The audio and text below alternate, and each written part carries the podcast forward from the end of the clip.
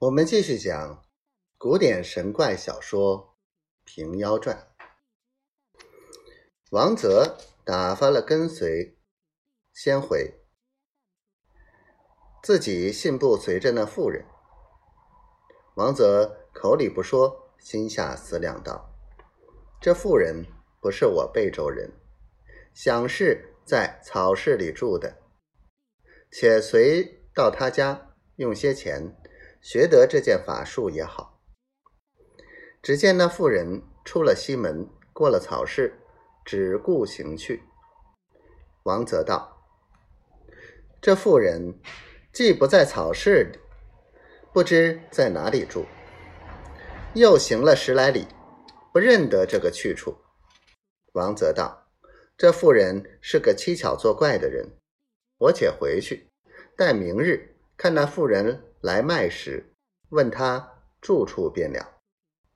转身，却待取路回来，看时不是来时的旧路，只见漫天峭壁峰峦，高山挡住来路，归去不得，又没人行走。正慌之间，只见那妇人在前头高声叫道：“王都牌，不容易。”得你到这里，如何便要回去？吓得王泽战战兢兢，向前道：“娘子，你是谁？”妇人道：“督牌，圣姑姑使我来请你去论大事，你不要猜忌，我和你同去则个。”王泽道：“却不作怪，欲要回去。”推奈迷失了路，只得且随他去。同行入松林里，良久，转过林子，见一座庄院。王泽问道：“这里是什么去处？”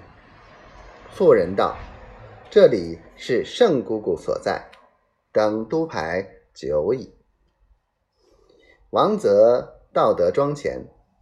庄里走出两个青衣女童来，叫道：“此位是王都牌吗？”妇人道：“便是。”青衣女童道：“仙姑等你久矣。”引着王泽进到厅下，禀道：“王都牌请到了。”王泽见一个婆婆，头戴星冠。身穿鹤氅，坐在厅上。妇人道：“此乃圣姑，何不失礼？”